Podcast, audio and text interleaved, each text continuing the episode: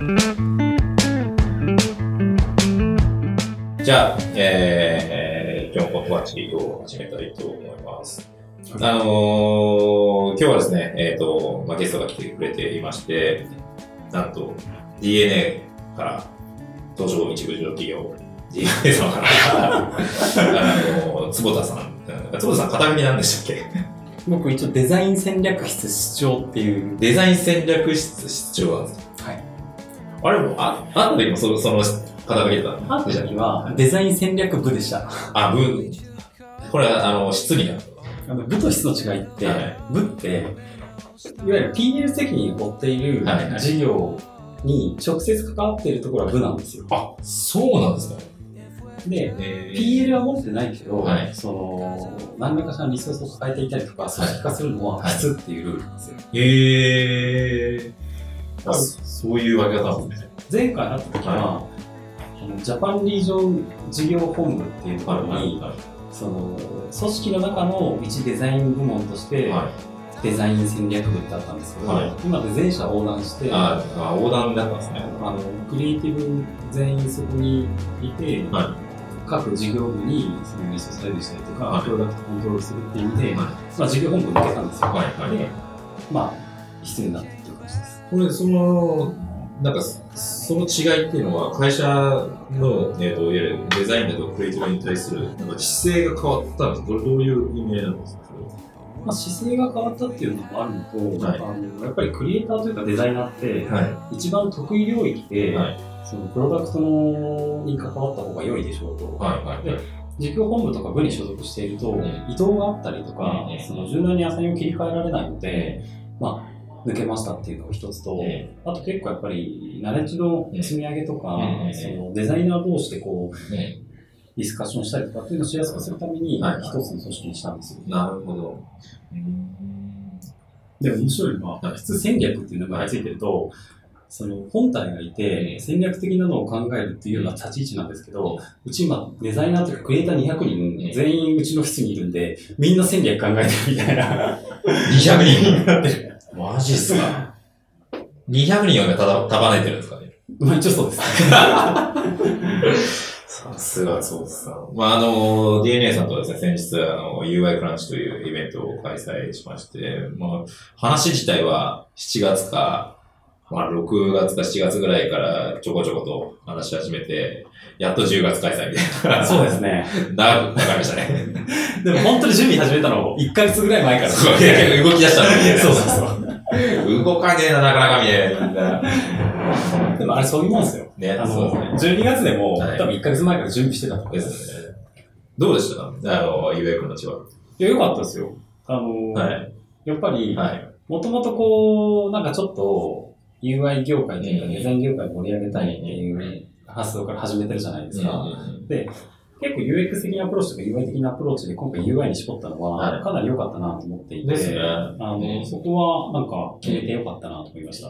やっぱ、本当に、なんかあんなにね、あの、なんだろう。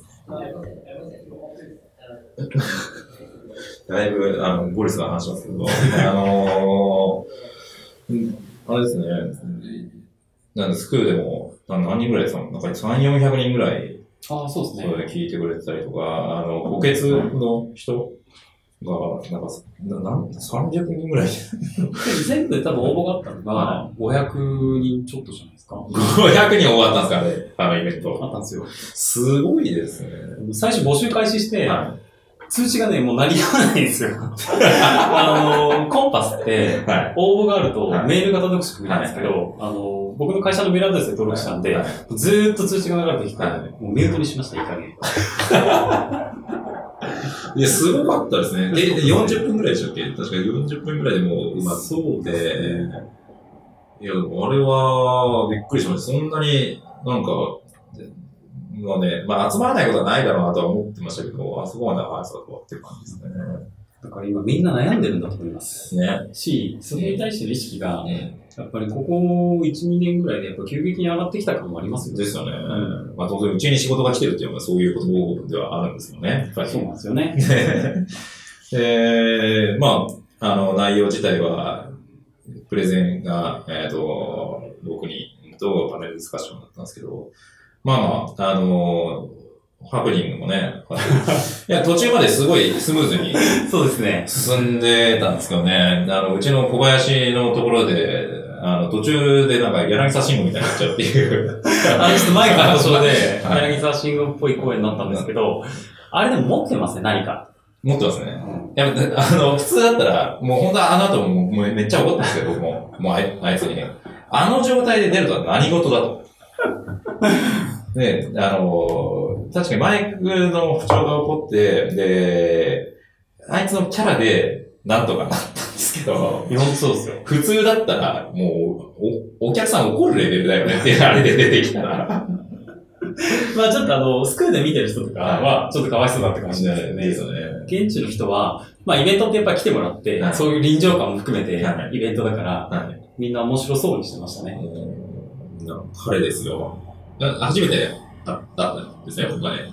あ僕ね、一回挨拶したことあって、はい。二回目なんですけど、はい。あの、ユニークな方が まあ、うちの期待の星ですね。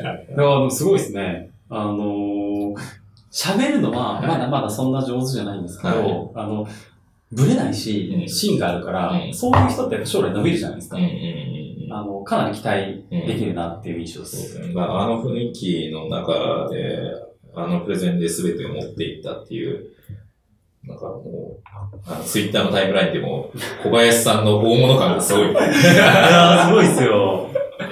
だって、あのーみんなでディスカッションしてるときに、将来どうなりたいっていうキャリアがなぜか突然出てきて、世界を代表する UI デザイナーになりたいですよ。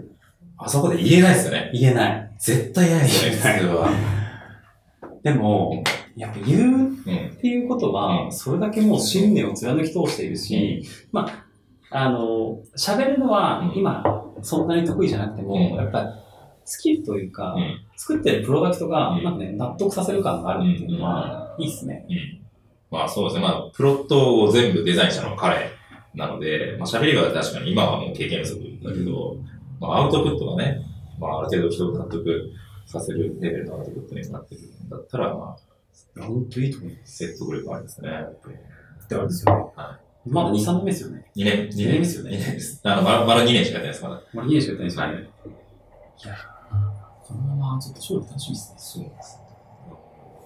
彼は僕が見つけてきた、まあ、太陽の原石そうですよね。ですね。だからちょっとあの、土屋さん経営的には若い子見つけて育てるんじゃないですか。はい僕もやっぱ200人見てたりとか、は今採用の、あの、最終権限って僕あるんで、い。はい、はい。若い子と話して、はいああいう原石見つけた時がは一番楽しいですね。これですよ。本当あの、今の僕の楽しみってそれでしか。ないわけですよ、やっぱり。で、多分、普通に面接したらうん、彼は、あの落ちますよ落ちると思うんですよ。少なくとも、うちに来てたら、まあ、落ちてたかもしれないです。そうですね。もう受からないですね。うんえでもその、なんかきっと、フィーリングというか、彼の可能性を感じて、採用して、ー育てて、今ああなってるっていうのは、やっぱね、目利きもいいし、その、ポテンシャルを生かす、その、組織づくりの仕方とかあると思うんですよね。まだちゃんとフレームワーク化できてないですけどね。で 多分ね、それ超俗人ベースで、そう。だ僕、僕でしかないですよ。あのはそうなんですよ。まあまあ、あの、非常に UI クランチ、あの、まあ一応校長、お好評いただいてまして、まあ次回も今、来月またやろうといううん話になっているっていう感じですね。まあ、もちろん今回は、あの、グッドバッチと DNA でやりましたけど、まあ全然、あの、イベント自体はその両者でやるってわけじゃなくて、いろんな、あの、日本の UI デザイナーのコミュニティをこう活性化していきたいっていうところから、まあ生まれているので、そうですね。だから、あの、ちょっと利益目的なしでやろうと思うので、うん。もしこれ聞いてる方がいて一緒にやりたかったら、うんあのぜひご連絡ください。ですね。うんあのーやっぱり、そもそもが、やっぱりデザイナーの地位というか、そのプレゼンスが低いっていうところに、やっぱ課題感を持っていて、これはみんな持ってたわけですよね。そうですね。で、あの、つばさんも、あの、まあ、クットバッチにこう来て、こういうイベントやりたいって言った時に、やっぱりまさにそれをうん。言っていて、で、DNA の中に、やっぱそういう、なんだろう、課題意識を持っている人がいるとは、やっぱ思っていなかったので、そそこで、すごく、なんか共感して、あぜひ一緒にやりましょうっていう、まあ、ことになったので。でよかったですよね。あの、でもやっぱり、いろんな企業もこんな課題感あると思うんですけど、うんなんか声に上げうんてないだけかなと思っていて、で、なんとなくみんな薄々気づいてはいるものの、やり方がわかんないとか、あとなんか結構デザイン大事ですよねっていうのって怖いんですよ、多分。うん、そうですね。だからそれをちゃんと声に上げられるようなうんその文化を作っていけたらいいなと思いますね。でも、そもそも、もともとってデザイナーなんですか？僕ね、ちょっと経歴特殊なんですけど、は一番最初 GMO インターネットっていう。あれ、もともと GM なんですか？そうっす。よそうなんですか？で、そこで、はなんかこう、バナー作ったりとか、、はい。わゆる自宅開発のはい、ちょっとこうアシスタント、デザインというよりかもうディレクターだったんですよ。い。G、それは大学を卒業してですか？僕ね、大学行ってないんですよ。おっと！これちょっと経歴特殊すぎるので、はい。みんなに驚かれるんですけど、はい。僕バイクのプロレーサーになりたくって、はあの普通にこう、レーシングチームみたいなの所属してたんですい。よ。はい。はい。で、親が、はい俺このままレーサーになりたいって言ったら、はいあんたバカかと。まあ、そりゃそうですよ。それは言いますね。まずは言いますよね。それで、中高をずっとやってきたんですけど、はい。一応学校だけは行っとけと。はでも大学じゃなくて、はいやっぱりそういうレーシングがい。できる学校に行きたいと思って、あの、レーシングチームを持ってる専門学校的なのがあって、そこに行ったんですよ。そうなんですかで、そこって、はあの、一応形的には自動車科っていうのがあって、うん CAD とか、い。自動車の設計をする。ところで、はいで卒業すると研究開発みたいに行くんですけど、はい。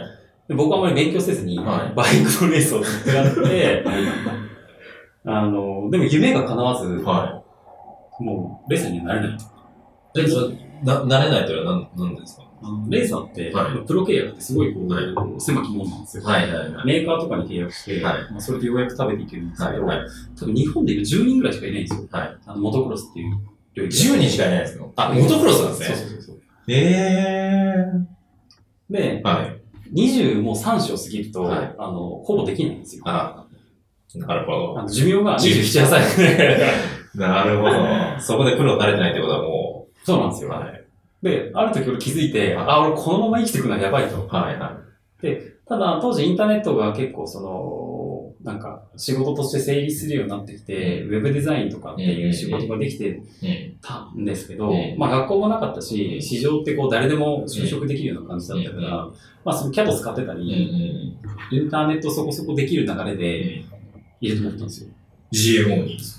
なんでその時 GMO に、あの、なんだろう、選選んだというか、まあ、入る場所がない ですね。し、あの、結構、ある意味、はこう、その時ってこう、IT バブルではい人を集めてますみたいな感じで、はでもずっとこう、まあ、アルバイトなり、うん自分でデザインをしてたんい。で、それを見せて、は入れてもらったって感じですね。い。へー、ま異色ですね。一緒ですよ。ね。まさか大学出てない人が DNA にいるとは、みたいな。一色ですよ。あの、うち新卒って、は5割ぐらい東大生なんですね。い。ですよね。で僕、部下にね、建築学科とかいるんですけど、俺マネージメントしてていいのかなって。あの DNA は一応ね、やっぱりその、結構インテリジェントな、まあ、文化じゃない。まあ、そのインテリジェントの中にも、やっぱりその、熱きものがあるというような、ロジックの上にさらに、あの、熱いところがあるみたいなところがキーポイントです。まさか、でも実態としては、は学校名ってほぼ見てないんですよ。ですね。まあ、それはわかります。はい。あの経歴もほぼ見てないけど、まあ思考とか、はいやっぱり近しい人がやってくると、結果としてそうなったっていうはだけだと僕は思ってます。だから、僕でも今入れてるみ まあ。そうですよね。そうですよね。そうなんだ。僕も大学は卒業してないので、一緒 一緒なんですけど、そっか、そうなんですね。で、GMO でどれぐらいやってたんですか？1年半ぐらいですね。1年半ぐらい。で、え、じゃあその次が、で、その次、その GMO の知り合いのつてで、はい。韓国でオンラインゲーム会社を、おその韓国から輸入する企業に、なんかこう、紹介っていうか誘われて入ったんですよで、理由はもうシンプルで、韓国って今インターネットすげえと。うん超技術も上がっているし、はいはいはい。楽しそうだし、ちょっと海外に住めるんだったらうん楽しそうだと思って、誘われるがままに、その会社に入ったんですよ。はで、まあちっちゃい会社なんですけど、8ヶ月、10ヶ月ぐらいかな、い。まあ韓国にいて、おうあ、いた、向こうに行ってたんですね。はいオンラインゲーム開発の、はその、まあ、ローカライズの現場監督みたいなことをして、い。はい。全部作り切って、納品もして、は帰ってきたんですよ。い。はい。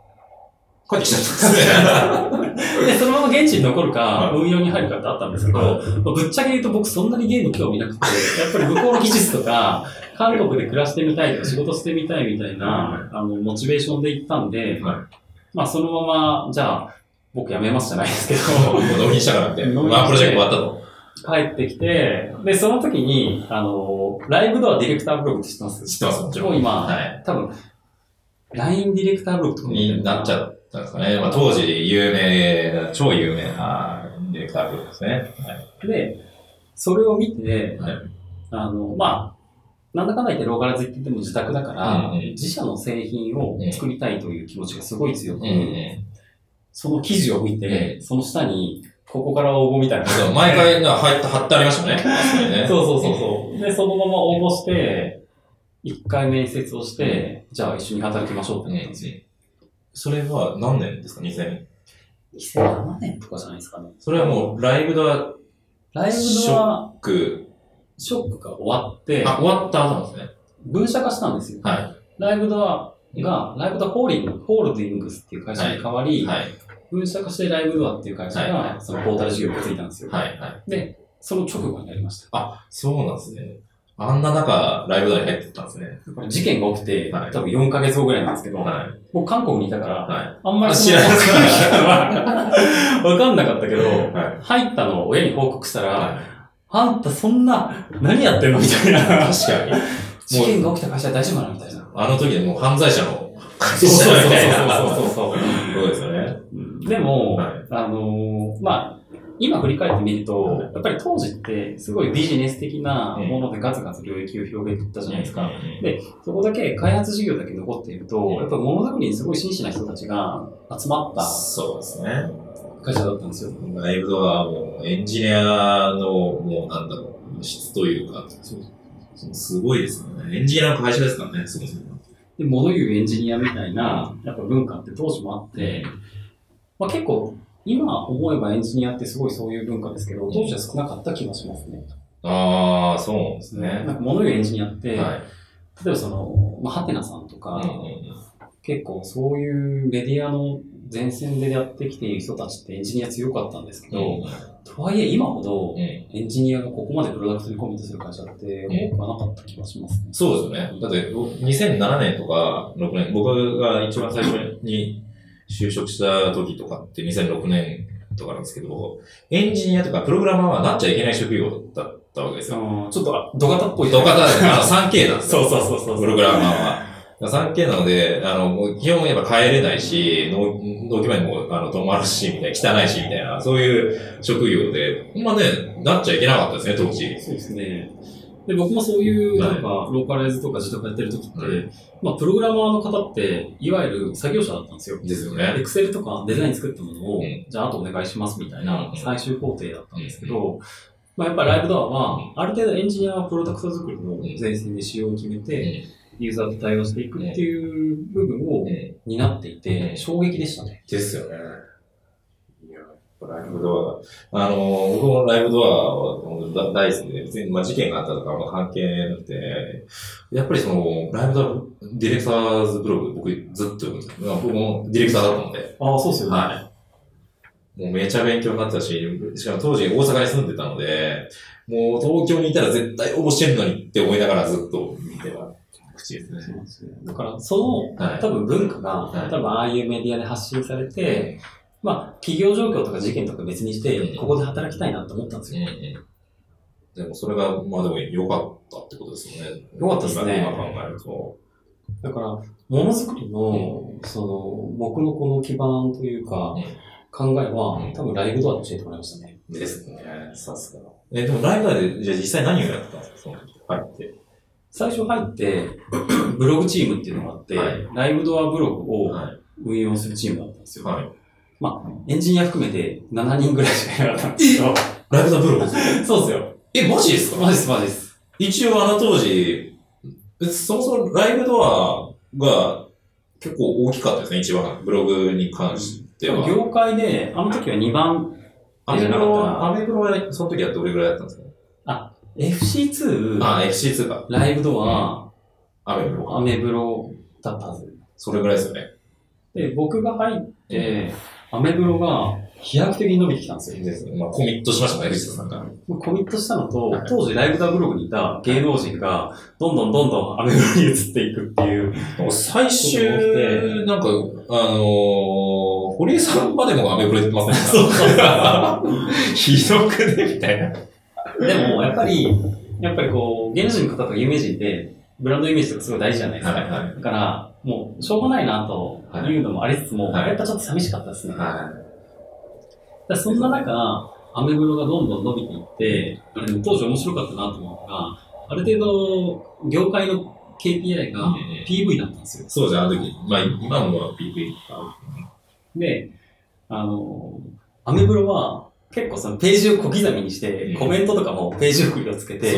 PV をこう稼ぐみたいなのもやっていて、はいで、結果としたら、その PV が、いわゆるその広告収入になるので、うんまあ戦略としては正しいなと思うんですけど、やっぱりその PV の考え方で、当時随分悩みましたね。で、上からはそれやれって言われるんじゃないですか？ブログチームに。あんまり言われないんですよ。あ言われなかったんです言われないですよ。で、僕らは真摯に開発をしようっていうところで、はいただそのブログチームも、うんやっぱり芸能人ってメディアパワー強かったから、は一時期はその芸能人をそのアメブロに移行されないように、うんその満足度向上させるための機能追加とか、営業を一生懸命してたんですい。よ。で、ある時に、みんなで気づき始めてきて、このままやってても多分勝てないと。うもう圧倒的な営業力持ってるし、ん。そうですね。あのそこに関してはもう勝てないから諦めようとして、方針転換をいろいろ考えたんですよ。はいはそこから、なんか当時そこまででもなかったけど、はい個人ブロガーみたいはいなのが少しずつやっぱり出てきている時で、だったら個人にフォーカスしてうん機能開発したりとか、そういう人を育てるプロダクトにしていこうっていうのを、い。当時責任者って佐々木大輔って言うんですけど、はいまあ、彼がやっぱりそういう方針に切り替え、はい。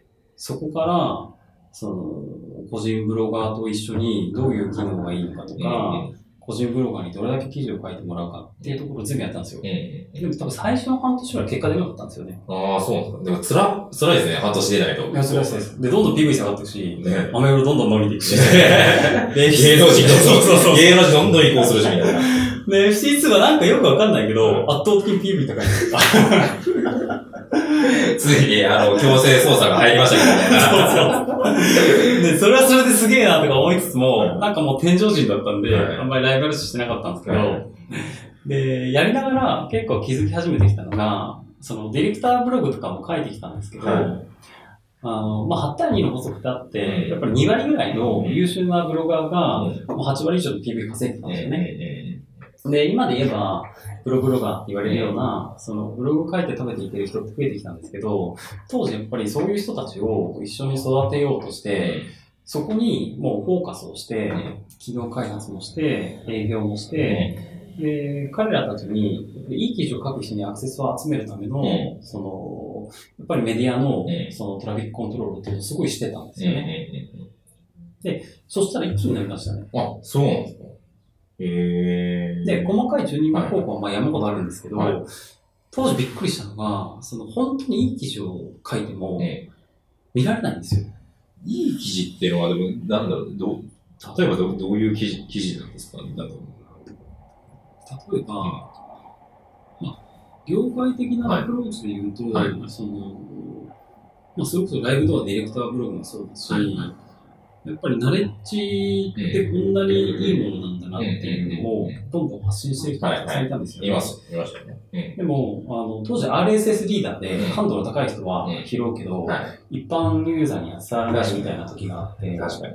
ライブ、その、ライブドリーダー、ありましたね。まあちょっと今、あの、ドワンゴさんに、よかったですね、でも。ね何があったのかちょっとわかんわかんないですけど。当時はブログとライブラリーダーがあって、そこからまあアクセスが集まり、で、たまに、その、リテラシーの高い層うがん、ハテナブックマークをすると、うんハテナ法って言わあ、れるのそうですね。はいいきなり PV が増え、はいそこから徐々にはい。バイラルしていくみたいなのうで、まあちょっと当時ツイッターもあったのでツイッターしてどんどん PV が流れていくみたいな仕組みがうん。ありましたと。だからやっぱ見られてなかったんですようん。ね。で、それが、ライブドアっていうあのポータルサイトあるじゃないですか。うん。やっぱりあそこってそこそこのトラフィックを持っていたので、はい個人のブロガーの記事をそのトピックスケースにし始めたんですよ。おっと、ニュースニュースに。結構大胆ですね、それで。大胆ですよね。はでももう、てか当時今は画期的なんですよ。い。はい。今ってヤフー。あ、ヤフー個人がありますね。確かに。あの、個人の記事が、はその、いわゆる企業のポータルサイトのトピックスに載るって、すごい、ありえないですよね、ありえないことだったし、なんか僕らの先入観って、そんなんやっていいのみたいな。そうですよね。ある程度もう、あれぐらいトラフィックがある、ね、あの、ポータルサイトだと、結構公、公、公的なというわけじゃないけど、ある程度なんだろう、あの、社会性を考えないといけないところですよね。そうなんですよ。ニュースの公平性とか。だけどそこを、まあ、振り切れる、んその、会社だったカルチャーですね。あと、当時、まあ、僕もそうなんですけど、今、ライブドアがうんある程度ちょっとこう、尖ったことしててもうん、誰からも怒られないみたいな。もうすでに怒られまくってるから。確かに。もう、尖りすぎてるからね。そうそうそうそう。だから、ちょっとやんちゃな行為がしやすかったですね。はいはいはいで、面白いのが、は個人のブロガーの方が、やっぱね、CTR 高いんですよ。い。なんと、でもね、それそうなんですよ。トピックスの、うんまあ、14文字とか14.5文字とかに、やっぱりこう、みんな編集して、うんその編集のテキストが結構命命だったりするんですけど、個人のブロガーの方が面白いネタとか、あとね、記事上げるスピード速いですね。あー、なるほど。で、それをパッとトピックスに流して、とか、ブログのポータルで取り上げて、記事が見れますと、うん。一般ユーザーは誰が書いてるかっうん。て、そんなやっぱ気にしないから、より面白いものが食いついてるじゃないですか。なるほど。じゃあ、そそれでだんだん PV が伸び始めたってことですね。で、伸び始めて、あこれはいけるんじゃないみたいな雰囲気になり、あの、そういうブロガーさんたちと、やっぱり交流の機会を設けて、まあ、機能的にやっぱり、あの、追加したいところもそうだし、はいはい。あとやっぱその収益の仕組みっていうインフラとか、はいあとそのサーバー面とか持ってるところっていうのを、うんまあ、企業とブロガーを一緒になって解決していくっていう取り組みを、まあ、ずっとやってきたんですよ。で、ある一定のやっぱり PV が伸びていくと、うんじゃあやっぱり回遊させた方がいいという結論にもなり、今ってあの2ちゃんまとめの上の方に、あの、2ちゃんまとめ同士で結構。回遊するリンクをね、あるじゃないですか。出ますよね。でやっぱりあれを始めて、そのブロガーさんたちも、うんやっぱり他のブログにトラフィックを送ったらやっぱり欲しいっていうのとか、うん。回遊性すごい大事にするので、うん。まあ能動的に貼り付けるようになって、そこで一気に PV になりましたね。えで、その多分結果が、今ってあの iPhone アプリとかでー。はい。2ちゃんまとめのまとめみたいなのが出てくるし、はいその、まあ、PC でもあるし、はいなんかまとめ文化を、これね、それもう、つぼさんに会った時に、こう、聞いたら、もう、つぼさんが、この今の2ちゃんまとめ、えー、を作り出したのは俺だと。やりました。やりました。だからまあ、その2ちゃんまとめの前身には、やっぱりその、個人のブロガーとか、うんそれこそ発信する人がうん一気に伸びたっていうのはありますね。なんか、あの時に特筆して、なんだろう、こう伸び始めたとこってどこら辺だったんですか？えっ、と、ニュースとか、ハム速とかはあったんですか？なんか、こいこいつら来始めたな、みたいな。でもね、やっぱ2ちゃんまとめの前に、はあの結構その前のこう、個人ニュースサイトみたいなところが、は結構ガーッと伸びてたんですたんですよ。えー、ひたすらね、自分たちで、あの、ニュースだけをまとめて、こう、ブログにするみたいな人たちってことですか？ですです。あとは、ちょっとバカなことをやって、はいはい。あの昔テキストサイトってちょっと流行ってた時期があって、はい。10年ぐらい前なんですけど、はいはい。なんか普通にホームページビルダーとかで、うんうんそのテキストとか書いたりとか、は書いている人たちが、そのままずっとこうブログとかに移行してきて、まあ PV で言うと今、比較対象で言うともっともっと低いんですけど、はいそこが一定の、やっぱり数値を上げて伸びてきて、はいはい。そういうネタを2チャンネルが取り上げ始め、はいそこからまとめ始めたっていう部分なるほど。なるほど。今や、なんかもうい、普通のニュースサイトよりも2ちゃんまとめの方がみんな見てんじゃないかっていうぐらいの。そうっすよ。やっぱり早いですからね。ねえ早すぎますよね。あ早いっすねあれをやってる人たちは本当な何を、もう、は、にちゃんもずっと貼ってるわけですよ、多分。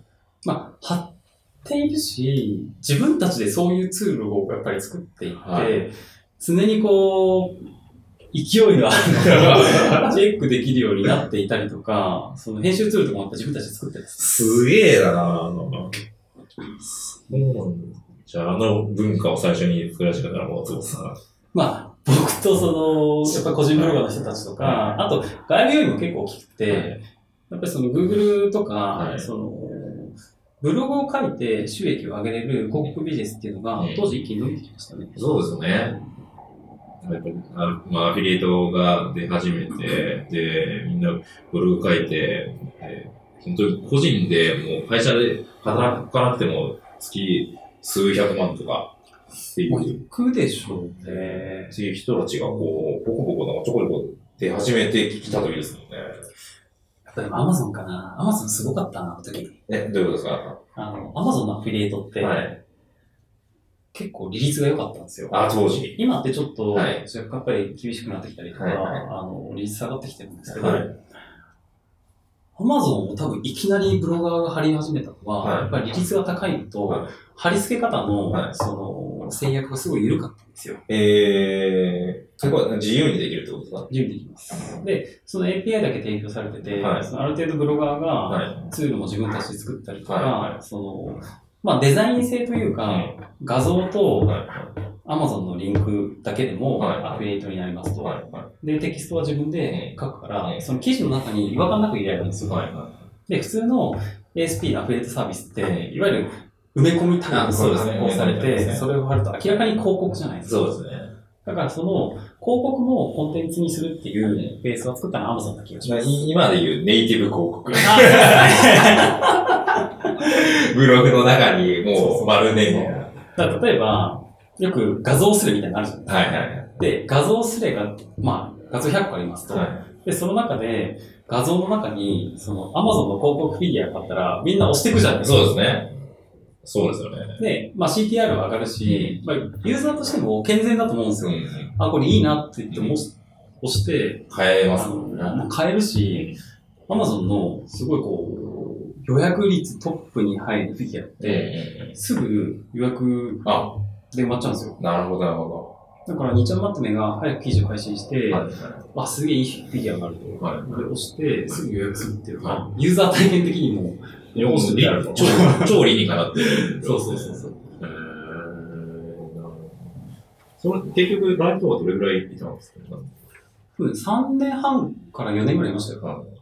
で、最終、まあ、えっ、と、当時のネイバーに買収されるわけじゃないその、その、前に辞めたって感じですえっとね、買収されて、時はいたんですよ。あ、いたんですね。で、そこから半年後くらいに辞めたんですけど、オフィス自体はまだまだ全然別で、経営もほぼ別だったのまあ、新宿ですよね。ですです。はいで、その時にやっぱりスマートフォンとかアプリっていうのはが急激に伸びてきそうな時だったので、は俺アプリ作りたいなと思ったんですよ。はい。もうウェブじゃないと。スマートフォンの市場で勝負したいなと思ったんですよ。ん。で、そんな話を、んまあ、考えていつつ、ライブドアの中でスマートフォンやりたいって言って、うんスマートフォン部みたいなのができたんですよ。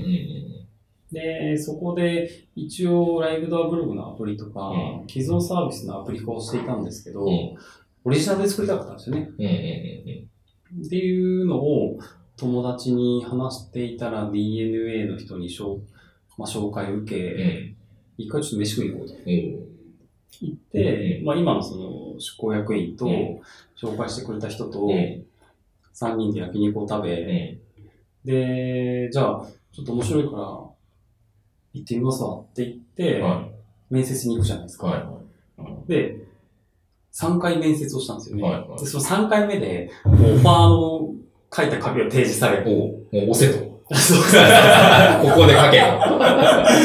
あれ今日俺面接に来たと思ったら、もうオファーだわ、みたいな。このスピード感やべえって確かに当時、まあ、まあ、ある程度、上場企業だし、まあ、ステップは当然、踏ん、踏んでしかるべきだと。そうなんですよ。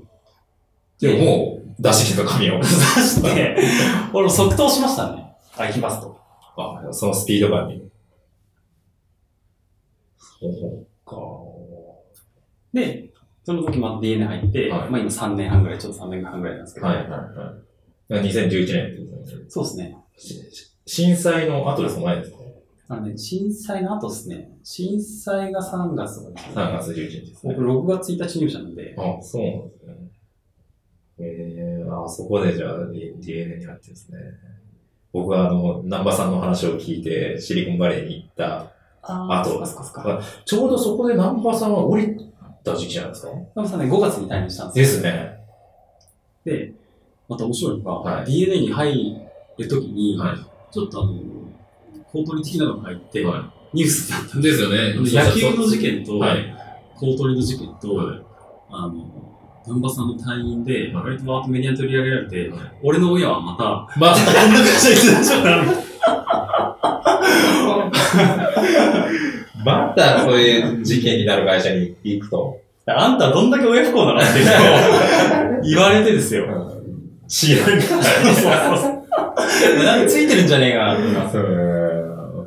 そうか、じゃあ、あのあの時は南波さんがちょうど辞めた時は、辞めたっていうか、その一回休んだそうですねですね。なるほど、なるほど。でもさい最初に入って、な何、何やったんですか？僕は今のモバゲのスマートフォン版を作りました。ああのポータルサイトというか、はいプラットフォーム側プラットフォームの。はいはい。で、まあゲームとうんそのプラットフォームが、大きなプラットフォーム側って完全に分かれてたので、そのプラットフォーム側に入って、スマートフォンやりたいってあんだけ言っていたので、結構そういう大きい仕事を用意してくれてたわけですよ。いや、大きいですね。だいぶ大きいですね。当時のプラットフォームってかなり重要ですね。あ、そうなんですよ。すごいところにいきなりアサインされましたね。API 自体は、はいまあ、ガラケーでもはい、そのスマートフォンでもある程度提供できるようになってきたので、まあ、スマートフォンより最適化した API とか、サードパーティー向けにどういう機能を提供するかっていうのと、その、もう本当にプラットフォームのポータルサイト全部そのままを作って、10ヶ月から12ヶ月ぐらいかかったんですよ。えー、だいぶ長いプロジェクトですね。で、やっぱり当時今思えば反省も多いんですけど、本当はアプリ作りたかったんですよ。ポータルを全部アプリにシフトしたかったんですよ。はいはい。だけど、アプリにシフトするときって、あのやっぱり Apple とかうん Google の手数料が入ると、うん利益率って下がるから、そうですね。会社の意思決定としてはブラウザだったんですよ。そうですね。そうですね。でもこれ僕の今思えば反省点なんですけど、はい。でもアプリライクな UI をブラウザで実現したかったんですようん。ね。うん。だけど、ユーザーってそん。なにやっぱりそこまで求めてなかったから、ある程度こう、リッチなものが作りきれずに、うん。ちょっとこう、ブラウザなん。だけどちょっとリッチ感な、ん。結局サービスを作り、で、そのままチューニングしていったら、今って、今のブラウザに最適化されたものになってきたん。ですけど、はいあの意思決定はちょっとね、反省点ですね。まあでもユーザーがその時ついてきてたかっていうとわかんないところありますよね。まあ、そもそもね、モバゲの、まあまだガラケーが、まあ生きてた時代ですよね。そう。し、アンドロイドも、うんあの2.3。IS03 とか全盛期そうですね。ね。2.3とかですね。2.1とか。とかですね。はい。あの頃にアップルに踏み切ってたら、うんもしかしたらちょっと状況変わってたかなとも思うし、まあ、あの時点では、多分、まだ、ね、今でこそネイティブ風になってるけど、まだあの時は、まあ、まだネイティブにするにはコストが高いよねとかっていう時でしたからね。で、なんかこう、今だったら、ブラウザはなんでこの UI がいいのかって、ブラウザに特化した UI と考えられるんですけど、うん当時なんかリッチにしたかったんですよ。なんかスマートフォンってどんどんリッチにしているから、あの、リッチ感とかアニメーションとかがユーザーが望むものだなっていう、まあ僕責任者だったんですけど、うん思ってたんですけど、うん今思えばそれは違いましたね。うん。あのブラウザがでも、うんまあ、ゲームでも何でもそうなんですけど、やっぱりパフォーマンスが高くて、その、僕らポチポチ UI って呼んでるんですけど、はいはい。ポチポチ、ガラケーと同じユーザー体験でブラウザを作った方が、実はユーザーストレスなくうん。目的のものにたどり着きやすいので、あんまり過度なリッチな表現とか、うんアプリライクの C っていう声は求めちゃいけないなっていうのは、当時はでも認識できなかったです。まあまあ、そうですよね。なんでかっていうと、はいお前作ったのに、うん結局ガラケーに近いじゃねえかって言われるのが、うんちょっとね、怖かったんですよ。せっかく何、何者入りで入ってきたけども。そう。でもそれなんか、怖かったし、本当にそれがいいのかってやっぱ分かんなかったんだけど、今あの時の僕に戻れるとしたら、絶対シンプルでうん早く目的に到達しやすいものを作って、1秒でも早くゲームにユーザーを届けるっていうようにしてますね。なるほど。多分こう周りからは、せっかくスマートフォンなんだよって言って、その、多分やんや言われるんですけど、押し通してると思います。まあ、それが本質だと。うんうんまあ、でもこれはもう、この数年で学んだっていうことですよね。そうです。で、その後の仕事は何をですか？ゲームですか？で、プラットフォームを作り、で、その後は、そのクリエイティブに課題があるので、マネージメントをしてくれって言われつつ、うん自分でプロジェクトを持ってたんですけど、その次多分大きいのが、あのコム作ったんです来ましたね。よ。で、コムが事業責任者にいて、はいあの、その子が作るっていう企画とか、自分でをいて、僕プロダクトオーナーっていう立ち位置入ったんですよ。で、大失敗して、いや、もうで伝説ですね。伝説ですよ。え、でもあれ、いつ ?2 年前？そうっすよ。もうあれから2年だったんですね。はいはい。で、コムやりつつ、はいあの DNA のロゴを変えたんですよ。はい。ブランドを。あーそうですねブランド変え、はいで、そのままマネージメントもして、俺新規事業を作りたいっていうところをうん会社に行って、今でいう新規事業を作ってる部署にはい入ったんですよ。はいあとマネージメントもやめて。おもうやめて。で、3ヶ月ぐらい、4ヶ月ぐらい、はいそこで、あの、いろいろ新規事業をデザイン作業をしてたんですけど、ちょっとこう、業績的にもゲームを V 字回復させなきゃいけないって言って、やっぱりマネージメントに戻され、そこから、いわゆるモバゲー事業のゲームと、ネイティブゲームを作る事業のクリエイティブのマネージメントをして、今は全社を見てるって感じです。なるほど。いや、でも、すごい、と得意な経歴ですね、なんか。そうですね。坪田さやっぱり。でもなんかあのー僕も坪田さんに会った時に、えっ、と、まあ、もちろん、グッドバッチの話もして、で、うちは、えっ、と、まあ、DNA にはすごい、なんだろう、実はゆかりの深い会社で、あの、僕がシリコンバレーに行ったきっかけは、まあ、ナンパさんの話を聞いて、シリコンバレーに行って、で、その後、帰ってきてグッドバッチを起業した後にやった一番最初の仕事は、実は DNA のグローバルのコーポレートサイトの方のリニューアルが実は最グッドパッチの一番最初の仕事で、で、ここに来てまた、あの、まあ、去年またグッドパッチにいたデザイナーが DNA に転職しと。か、で、またゾウさんがこうって来てくて、本当なんか DNA にすごい、あの、まあ、縁があるなと思ってて、でやっぱりゾウさんと話した時に、でも、あの、ゾウさんがこう感じた、なんか、なんか、払い感というか、なんか、思いがすごい伝わってきたわけですね。でも、決して別に DNA は、その、クリエイティブを、もともとないがしろにしてる会社ではないわけですね。ないがしろにしてる会社ではないんですけど、プロダクトの性質上も、その、例えばガラケーサイトとかブラウザサイトを作っていると、クリエイティブより情報設計とか、そのスピード感の方がより大事なんですよ。そうですね。で、実際多分プロダクトの優先順位ってそっちの方が正しくって、結果として人材がやっぱりその成長機会が与えられなかったから、うん今のうんその技術以降に、その、ついてこれなかったっていう課題はありますね。あー結果論ですよね。まあ、これは結果論ですね。まあ、その時その時の判断軸としてはそうだったかもしれないけど、まあでも、もしかしたらそのクリエイティブの、いわゆる、なんだろう、デザイナー出身のボードみたいな人がいたら、あの、とはいえ、DNA としての、あの、クリエイティブのた立ち位置とか、まあそういうのを考えてやったかもしれないですよね。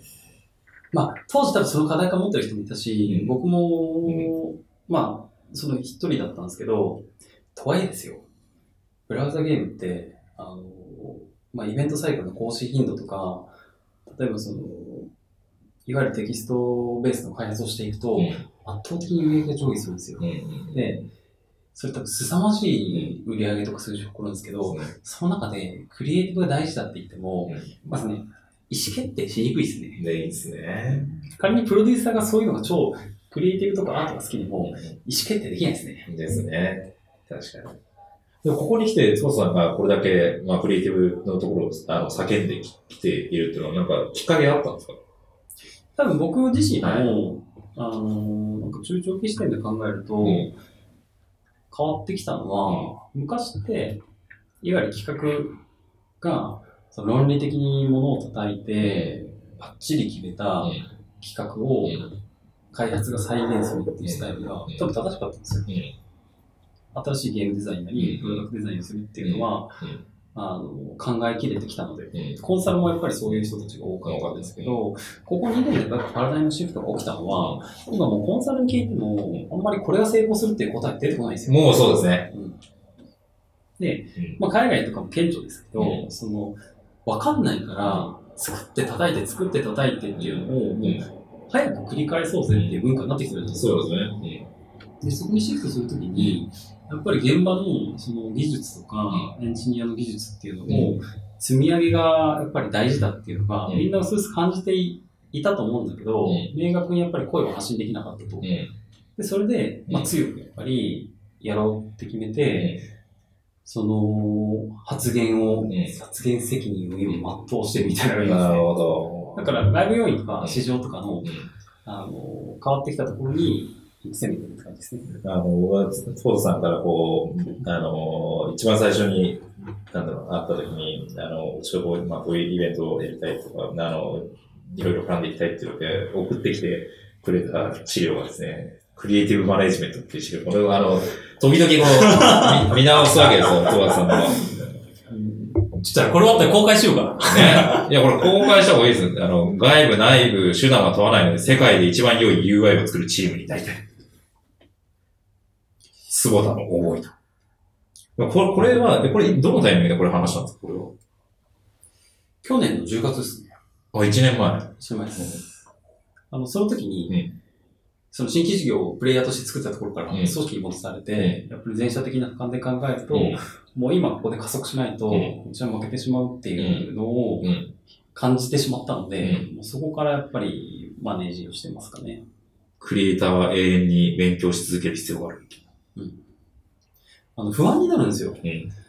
うん。僕なんかは200人ぐらいやっぱり雇用を抱えているので、うん彼らの人生とかうん将来のことを考えるのもそうなんですけど、うん僕自身もうん1年間多分現場から離れてたら、もうね、前線で食っていけないですね。うん。ですね。で、まあフラッシュがあり、ウうんェブデザインがあり、当時、その、5年ぐらい前に勉強してたスキルが、もうね、全くないですよね。このスピードでフラッシュがなくなるかの。これですよね。で、本質的にデザインの勉強とか、プロダクトの勉強をしてきた人って、うんちゃんと技術以降についてこれてるんですけど、うんやっぱ少ないですよ。少ないです。で、これはやっぱりマネジメントも良くなかったし、うんそういうのを考える文化でもなかったうん。ので、今はそれを変えて、その常に高い品質を作り続けるような組織でなきゃいけないうんと思ってます。うんそろそろダイナミックな技術進化が止まってくると。技術ピークを迎えるとセンスの時代がやってくると。技術からセンスへのビリーが違う。今求められているのはクリエイティブなセンス、作り手の経営陣にも聞くに。いい言葉でしょいい。まさに同意だったんですよ。まさにと思ったんですよ、この時に。全く、あの、思っなんか考えてる思いがすごい一緒だなと思って、まあ DNA にこういう考え方ができる人がいるんだっていうのが僕は正直な驚きだったんですね、その時に。で、それまあ、はい。メンバーに見せたりとか、はい。経営陣とかに見せても、はい。まあそんなにやっぱりう、ん。こう、まだ、うん。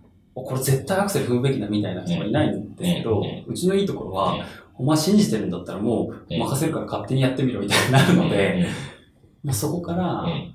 その、やっぱそのグッドパッチさんとか、いろいろ他の他社さんと一緒にやりたいなと思って、まあ、声かけさせてもらってるんですけど、まあ、その時メンバーにも、僕自身も思ったのが、うん。やっぱうちってもうすでにその領域だとチャレンジャーだから、うん。もう、歯医者なんですよ。会社なりに、こう、今この領域で勝てる技術の積み上げとか、プロダクトを作っていくっていうスタンスに変えてますね。うんうん全然配信じゃないと思うんですよね。いや、だって、はい。まあ、売上的にはは、まだまだやっぱり強いし、うん。利益率で言ったら実に高いから超有料企業だと思うんですよ。だけど、ツイッターとかフェイスブックとか、うん今そのサンフランシスコのトッププレイヤーたちとん僕らを比べて、あのその人たちに勝てるかっていうと、うん今まだ勝てないと思うんですよ。うん。っていう意味だと、うんまだ負けてるんですよね。うん。そうですね。まあ、それはそう。勝ちたいじゃないですか。そうですね。だからチャレンジャーになる。シンプルなメッセージですね。え、これは、あの、文内とかデザイナー、今200人全員に見せてます、これは。えっとね、まず、うん。その、今こう、僕の下にも何人かやっぱり、はいはいチームを取りまとめてくれてる人がいるので、はいそのメンバーと話して、ワークショップみたいなのをして、そこでまずみんなで納得して、これでやろうぜって決めてから、全員に話してった感じです。なるほど。あの、この前 DNA の、えっ、と、デザイナーの採用サイトみたいなの出たじゃないですか。あそこに載ってるのって十何人ぐらいですよね。あ、そうですそうです。ああそこは結構中心的なメンバーっていうかですね。あ、ね、あれはちょっと違うんですよ。はいあのーあれは、やっぱり自分の作品をどんどん出していきたい人とか、うちってその、結構 IP と言われている、うん他の IP、あの、キャラクターを使ったゲームとかも出してるので、うんそれでちょっと出しにくいのもあって、はいはいオリジナルで作ってる人たちをまず優先的に出してきて、はいはい。まあ将来的には本当全員出せるぐらうんいしていきたいなと思いはいはいます。すごいかっこいいサイトでしたね、これ。いいですよね。うんでもあれ、ちょっとこれ、みんなにも協力してほしいんですけど、はうちみたいな企業がはい自分の作品をミハースとかドリブルに載せていって、はい結構ね、勇気がいるんですよ。い。ですよね。あの、うんし、うんまあ、ホームとか、うんいろんなこう、リーガルチェックも含めると、はい相当難易度高かったんですけど。あのね、会社がやっぱり、納得してくれたっていうのは、すごい感動し。ましたね。あ、ビハンスに載せていいと。あ、そうそうそう。すごいですね。でも結構思いはね、うんつ思いで通じるかわからないけど、思いを話して頑張れば、何でも実現できるんだなって思いました。ああいう、まあ、ある程度、上場一部、上場企業でも。そうそうそうだもしかしたら、なんかそこの、なんか今までの日本の常識みたいなところが逆におかしかったのかもしれないとも思いますよね。いや、でもそうなんですようん。あの、海外の、そういう、例えば、デザイナーがいて、もし自分の作品が外の人に話せないっていうと、うん絶対仕事受けてくれないんですよ。ですよね。うん。だって、彼らフリーで、その、なんだろうな、自分の実績を積み上げて、自分のオファー額っていうのを高くしていく生き物だから、うんそんな価値が上げられないものやりたくないじゃないですか。ですよね。うん本当その通りです。っていうのもうん、会社にいたらう、んそれが話せなくなるって、なんかやっぱりデザイナーにとってはリスクでしかなくて、うんで一方で見ると企業からしてみたらう人材流出のリスクがあるんですけど、ん。そこをうん。会社はね、うん。社員に対しての営業努力でやっぱ埋めるべきなんですよ。ですよね。全くその通りです。っていうのは簡単なんですけど、ね。これあの、ぜひ実現していってほしい、そのそれとうちはすごいそこの観点で、ちゃんといろんなところを潰していって、ルールを決めてやりますっていうと、あの許してくれるのは、あの、まだまだやっぱりベンチャーだし、こう、なんか、いけるなっていう感触はありますね。DNA やっぱそ、なんか、あの、DNA に入って、えっ、と、なんだろう一番驚いたことって何ですか？そうそういう意味で。めっちゃ緩いっすよ。僕が、マネージメントとして成立してるぐらい、はい。自由に仕事していいんですよ。意外と、あんな光への、えらい上の方にいるけど。だからそれこそ、はいあの、よく言われるのが、は中にいる人の方が、うんなんかその、いろんな中途で入ってくると、うんやっぱ大手企業とかから入ってきてるんで、え、こんなことしていいんですかみたいい。はいな、はいはい。風に思われるんですけど、はいどんどんなんか自由に仕事してくださいみたいなうんスタンスなんですよ。だからそこは、ライブドアにいた時よりも DNA の方が緩い気がしますね。これは、ちょっとおかしいですね。ライブだまあまあ緩いですからね。うんてかもう一回捕まってますからね。そうそうそうそうそう。うん。だからそこは、やっぱり、いい文化ですね。やっぱそそそういう文化ってやっぱ誰が作ってきたの？やっぱり創業メンバーっていうかですか、やっぱり南波さんとかさ。もうそうだし、多分もう事業作用が働いていて、はい誰かが厳しいルールを適用する、しようとしても、それを受け入れないというか、うんなんか理由があって、うんプロダクトを作れうんる方向性と食い違ってると、うん拒否しますよね。もうメンメンバーサイドが。そうそうそう。それは素晴らしいですね。自立してますね。自立してますはい。だから、社長が意思決定しなくても、その経営陣が意思決定しなくても、うん。現場がやっぱりノーっていうのはうん、プロダクトに後ろ向きなので、そこを受け入れられないし、受け入れない方がいいじゃないですか。経営方針としても。はい。っていう事情作用がきっと働いてるかもしれないです。素晴らしいですね。まあ、ただ、一定のリスクヘッジは必要なので、はい。そのセキュリティ委員会みたいなのがあるんですけど、あの、まあまあ、健全なプロダクト寄りの意思決定をしてくれます。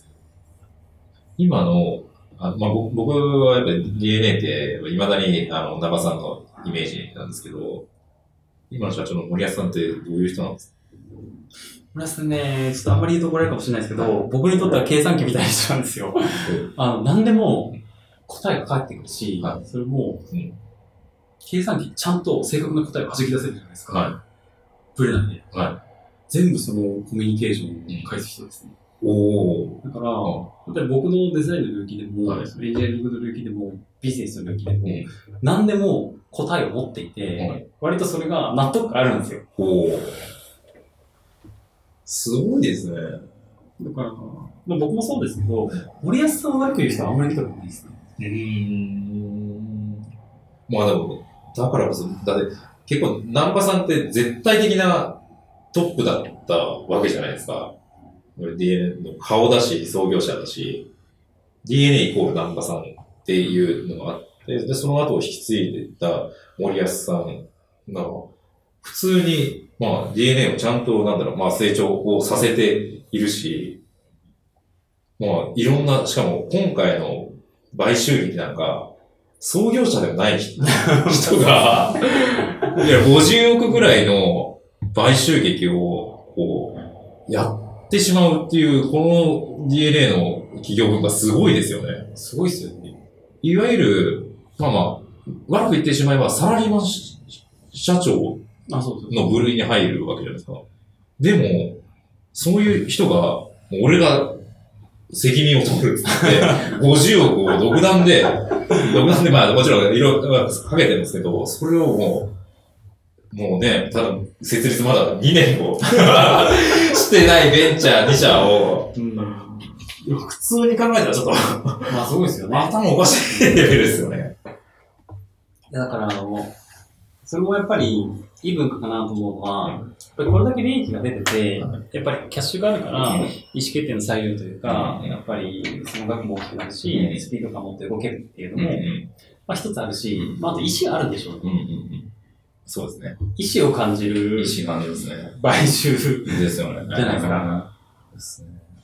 やっぱりこの DNA はこういうのもあるから、別にね、あの、一時期ゲームの会社みたいになりましたけど、まあ今も、なんだろう、ゲームの会社ってイメージほぼないじゃないですか。わかんないですけど。まあ半々ぐらいじゃないですか。半々ぐらいですかねやっぱり、でもでもこの業界だともう、だいぶ、やっぱりその DNA、まあ、ゲームばっかやってるっていう意識は全然ないし、まあ、グリーとかはまだゲームかなって感じがしますけど、でもそういうのにちゃんと時代にこう、沿ってちゃんといろんなことができていけるっていう会社が、まあ、これの DNA を今ずっとこれからも残っていく会社なんだろうなっていう感じしますね。そうですね。僕あのライブドアの時に、は結構落ちた時に入ってるから、はそこからこう登っていく感覚ってはい肌感としてあるんですよ。い。はい。はい。はい。で、なんか会社の雰囲気とか、はい経営決定とか、はい。現場の雰囲気とかも、はい。ちょっとね、似てるんですよ。あ、似てるんですね。うん。今ちょっと業績が若干落ちてきてるんですけど、はい。今なんか、はそれを真摯に受けて、そのチャレンジャーですっていうのをみんな、やっぱり持って、今からいいものを作れる中があると、なんかやっぱ1年後、2年後ぐらいに業績がまたさらに伸びている感触はありますね。そんな DNA がこれから欲しい人材ってどういう人なんですか？デザイナー。で、前土屋さんともちょっと話したんですけど、は今のプロダクトデザインって、ちょっとゲームはベースなんですけど、うあの、変にテクニックを見せるとか、うん。技術を持っているっていうよりかは、それこそ本当にこう泥臭くん。作ってみて、ユーザーの気持ちをきちんと肌感で理解するっていうサイクルを回せる人材ですね。頭固くなく、何でもこう受け入れつつ、うん。ちゃんとその本質を理解して意思を持って作れる人であれば、うんなんでもいいっす。で、それがうん、仮に僕デザインがうんそんなに今現時点でできませんっていう人でも、吸収したいっていう意欲があれば、うんやっぱできるし、うんその人の方が結果残せます。うん。まあ、現にうちがそういう採用してきているのそうですねはい。で、こう、やっぱ気づき始めたのはここ半年から1年ぐらいですね。うん。だから、あのー最近やっぱりこう、一緒にパートナーというか、開発会社さんとかといろいろ話すケースがあるんですけど、うん昔ながらのフレームワークを使って、うんこれがいいですっていう会社さんは、うんあの、まあ、実態として一緒にやっても、うんなんか違うものできますね。ですね。で、前生さんと話した時に、はい。グッドパッチって、はその、結構今、業界でもうんいい UI を作るっていう文化が少しずつ、やっぱブランドとして根付いてると思うんですけど、うん土屋さん、そんなにうちはまだまだうん修行中だし、うんスペシャリストが集まってないって言ったじゃないですか。はい。僕それを聞いて、はいあ俺一緒にやりたいなと思いました。はいまさにそうですね。だって、うちまだ、プロセス出来上がってないですから。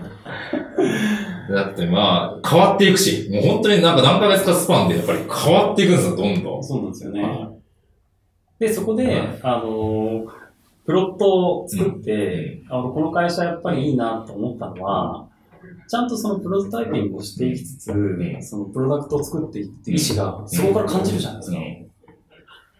だからね、そこ超大事ですよ。いや、本当もう、もう、あの、もう、プロットと心中するつもりですよ。でもね、はい絶対はい。そのスタンスは、やっぱりちゃんと評価されて、はい。結果出していくと僕は思っていて、あの、これちょっと、はい。若干聞く人が聞いたら、は違和感感じるかもしれないですけど、なんかこう開発したりとかプロダクトをこういうふうに作りっていう時に、やっぱりこう、よくあるフレームワーク的な UX デザインの、ん。なんかこういう手法を使ってますとか、うん。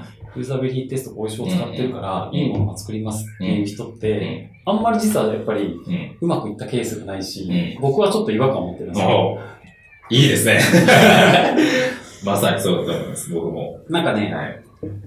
方法論はうんもう結構うん限界値まで達してると思っていて、そうですね。本質を突き詰めると、うんもうね、一つなんですよ。うん。もう、アジャイル開発していこうってだけじゃないですか。であとやっぱ、人なんですよね。うん作る人。うん方法論は、もう今もういろんな方法論出ちゃってるし、じゃあそのフレームワークに乗せればいいものができるかそんなわけはないんです。うんうんうんうんそうなんですよ。フレームワークの中で、よりいいアイデアを出したりだとか、その仮にフレームワークに当てはまらなかった時に、それを超えるような、なんかもう、あ、そっから持ってきたかみたいなものが出せるかどうかっていう。そうなんですよね。そうなんですよ。だから多分デザイン会社も、そのコンサルっていうの、日本ではあんまないですけど、やっぱり文化ってどんどん変わってくると思っていて、もうそろそろ、あの、いわゆる大手デザインコンサル会社が作ってきたフレームワークではなく、ん。やっぱり人材とか、うん。そういうプロトタイプを回せる人がいる会社がいいっていう評価をされてくるとん、いいなと思ううし、多分なんか1、2年ぐらいでそうなってするんですよ。でうちはまあそれを最先端でやらないといけないなと思ってるんですね。まあ、今回まあプロトタイプする、うん作って、プロトタイプはまさにやっぱり、あの、まあ、作って壊してっていうのを早くやるためのツールですから絶対に動かさないとわからないし、しかも今までデザイナーとかディレクターが、やっぱり動くようにするためにはエンジニアにお願いしなきゃいけなかったわけですよこれを動かしてくれと。でもそれをある程度自分たちで動きを想像しながら作ることができるっていう。これって、人類だったらもう革命的なんですよ。なんか、未だにこのプロタイピングツールを入れるかどうかの議論みたいなことを してるんですけど、そんなん入れた方がいいに決まっていてですね。あそうですね。はい。で、あのー なんか、いや、コードかける人は別にそのまま書いちゃえばいいんじゃないとかっていうの話なんですけど、いや、すぐに、もう、より早く作って壊してっていうためには、そういう、なんだろう、あの、ツールを使う方がよっぽど効率的だし、で今やっぱり日本にこういう文化を根付かせるためには、うちがこう、もう最先端にこう突っ走って、えー僕は泥臭くにもう毎日1万歩歩いて営業してるわけです。みたいな会社で。もう会社のトップがひたすらこう営業しまくって、プロトタイプの価値を伝えまくってるわけですね。いや、大事です、大事です。だって、あの、何でもそうですけど、やっぱり、数作るのって必要なんですようん。多分アイデアが出る話と、んその、より評価しやすいっていうと、量をまず最初に作るときに、やっぱりそういうツールがあったりとか、うんそれだけ多く作れるっていうチームを作るって必要じゃないですか。うん。で、それを早く回せることが、いわゆるその、その中から選んだ質の深掘りをしていくっていうことになるんですけど、そういう開発スタイルになってないうん。チームが今後されていくでしょうと言ってもいいかなっ。ていう感じがしますね。いや、まあ、今回、あの、DNA さんと一緒にやらせていただいて、DNA はもう完全に、あの、やっぱり、まあ、プロトもそうだけど、普通にプロタイピングツールをそもそも導入して、ね、あの、やっていましたし、で、僕らも、そういうデザインをやっていて、で、まあ、できれば、この、なんだろう、あの、2社だけじゃなくて、日本の、えっ、と、デザインとかクリエイティブに関わる人たちは、もっとデザイン、日本のクリエイティブを底上げしてですね、やっぱ、世界で行かないとダメですね。意味がないですね。あそうですね。はいいや、なんか悔しいじゃないですか。悔しいですあね。の、輸入というか、はいやっぱり今ってアプリマーケットがもローカルで対策できてるのうで、ん日頃触れてるのがうん海外製品でもいいんですけど、なんか、今ってちょっと雲の上感があって、同じライバルだと思ってない事業者とか、うんメンバーが、まあ、中にはいるんですよね。そういうデザイナーもいると思うんですけど、やっぱね、一生フィールドショックしないんですよ。ね。いや、本来そうなわけですよ。だから全然、いや、あの、普通に同じ製品があっても、まあ、海外のツールを使っちゃってるわけですよ。しかもまあ海外のツールの方が出来がいいことが多いんですけど。そうですね で使っちゃっていて、これは本当悔しいと思わへんのかなみたいな。そうなんですよね。だからそれで言うと、やっぱり今まだデザイナーが少ないなっていうのは、結構その課題だと思っていて、まあ本質的に言うとまたそのデザイナーが結局、あれ積み上げられないとか、うん自分のこう、実績を表に出せないとか、結構文化の違いは早めに解決していきたいですよねで。すね。であとは、ここからいかにデザイナーに権限を持たせてくれるかっていうところが、ちょっと次の、まあ、課題だろうなっていう。やっぱかあの海外だとデザイナーがやっぱり大きなプロダクトの決定権を握ってることがあるわけじゃないですか。でも、LINE はそうですよね。LINE は、やっぱりデザイナーに通らないと、まずプロダクトが出せないっていう文化って僕聞いたんですけど、あのーまあ僕も今の現状の内情はそこまでわかんないんですけど、やっぱり韓国のデザイン会社とか、うんそういった LINE のメンバーと話していると、非常に強いし、UX、UI をすごい大事にしてますよね。ですね。で、多分なんでかっていうと、それがイコールユーザー体験だっていうのが、うんあの、みんな思っているからだと思うんですよ。やっぱりその、ちゃんとそこにデザイナーに権限をね、与えられて、でさらに、権与えられる権限から結果を出せるデザイナーを作らないといけないですね。今までの、まあ、日本はやっぱりデザイナーに与えられる、なんだろう、仕事の、まあ、量がやっぱりすごく少なかったし、デザインっていうのが、フォトショップオペレーターみたいな人たちがまあ多く生まれてしまって、その結果、どんどんデザインの価値も下がっていったし、で、そういう人たちがフリーランスになって、で、安くでも仕事をしてみたいな。自分たちけあの実績も出せないから、まず安く仕事をしてみたいな。そうですってね。いう、もう負のスパイラルでどんどんデザインの価値が下がっていったけど、やっぱりこれも、やっぱり変えないと日本の国力は上がらないし、この家電業界にしても、この10年で LG サムスンにごぼう抜きされて、10年前だったら誰もそんな LG みたいな、あの安い、安いメーカーみたいな、世界ではもう、誰が、あの、パナソニック製品使ってますかみたいな、もうソニーも全然でしょみたいな。そうなんですよね。だから、センスいいものを作るためにはうん。何が必要かっていうのをこう、フラットに考えていくと、やっぱり見た目とかうん。触り心地っていうのを経営陣が意思決定するとうん、やっぱりそこにかけるリソースとか、あの、物事の作り方も変わっていくので、そうはなっていってほしいですよね。ですね。まあ、やっぱり、もう少し情緒的なところ、うん。確かに、定量化できなかったりとか、数値化できないところがあるんだけども、やっぱそこにポリシーを持ってというか、自信を持って、いや、これ、確かにこっちの方が多機能だけど、こっちの方が明らか触り心地がいい。こっちだって、いう意思決定ができるようになってくると、日本もっと強くなる。だからまあそこを唯一後押しするとしたら、そこって結局感情をどうやって動かすかっていうところに行き着くわけじゃないですか。で、今って広告もプロダクトも基本的に人を感情を動かして使ってもらってるときに、そこで提供ができないんですよ。うん、そうですね。それをもし、してくれる会社がいたら、あの、圧倒的に、なんかニュースとわかりやすくて、そこに納得感があって論理性があって意思決定できると、一気に会社ってそっちの方向に行くんですけど、そういう動きをする人がいたら、やっぱり日本の業界って変わると思うんですよ。ですね。まだ壁がありそうな気がしますけど。そうですね。ですあの、ウェアラブルデバイスとかで、人間の感情が分かるようなデバイス確かにだったら、確かに、このアプリを、このアプリを触ってる時はもうなんか脈脈拍がちょっと速くなるみたいな。そうそうそうそうそれでは測れると面白いです。で昔ちょっとは、いその意思決定でごまかすのって、はいいわゆるこう、アイトラッキング使ったはいユーザビリティテストとかではい数値化をしてきてごまかしてきたわけですよ。はい。あれを意思決定に材料します。はい。はい。だからデザイン大事ですみたいな。ね。あれごまかしでしたね。で今ってスマートフォンになると、はいもうごまかしが効かないぐらいわけわかんないデータしか出てこないんですよ。お前こんなテストルームに呼ばされて、こう、まあ、アームで繋いであるんですよ。で、そのアームで繋いである部屋でスマートフォンやるの結果を、お前そんな意思決定材料になるかと、うんなるわけがないんだけど、うあの、それがね、解決法が今ないからそうなっちゃってるんですよ。そうですね。